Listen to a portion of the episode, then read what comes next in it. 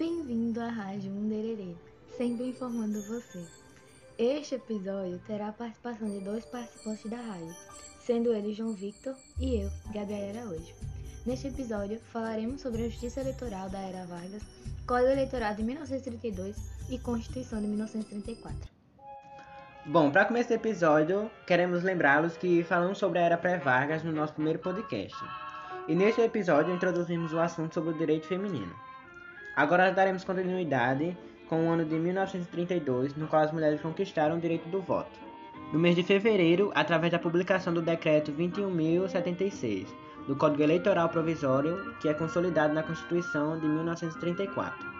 Mas o que eu não entendi foi essa Constituição de 1934. Ai, amigo, essa Constituição foi promulgada em 16 de julho de 1934 pela Assembleia Nacional Constituinte e ela foi elaborada para organizar um regime democrático para o bem-estar social, econômico e afins. Por motivo de causa maior, infelizmente Gabi não pôde participar desse episódio.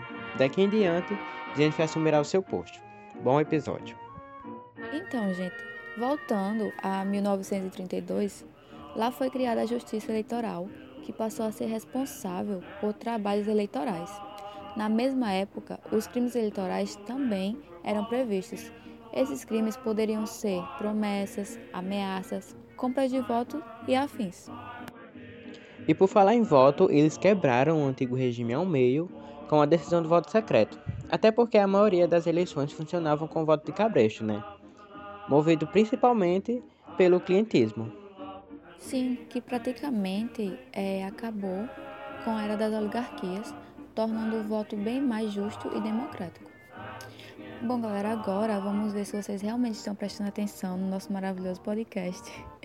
E iremos lançar uma pergunta com alternativas. Então pensem rápido.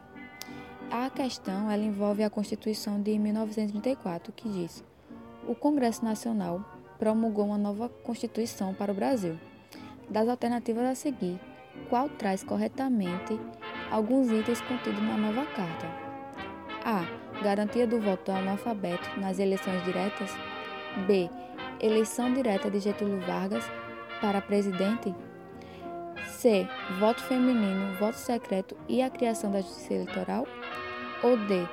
Direitos trabalhistas, voto aberto e eleições indiretas. Bom, gente, acertou quem falou ou chutou a letra C.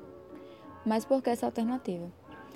Bom, a Constituição de 1934 ela trouxe importantes mudanças, como a garantia da participação das mulheres na política por meio do voto feminino. Além disso, durante a República Velha, as fraudes eleitorais aconteciam principalmente pelo voto ser aberto. Com isso, a carta trouxe a garantia do voto secreto.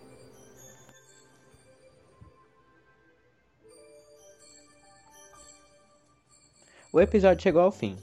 Esse foi o nosso penúltimo episódio da série de podcast Rádio Undererê.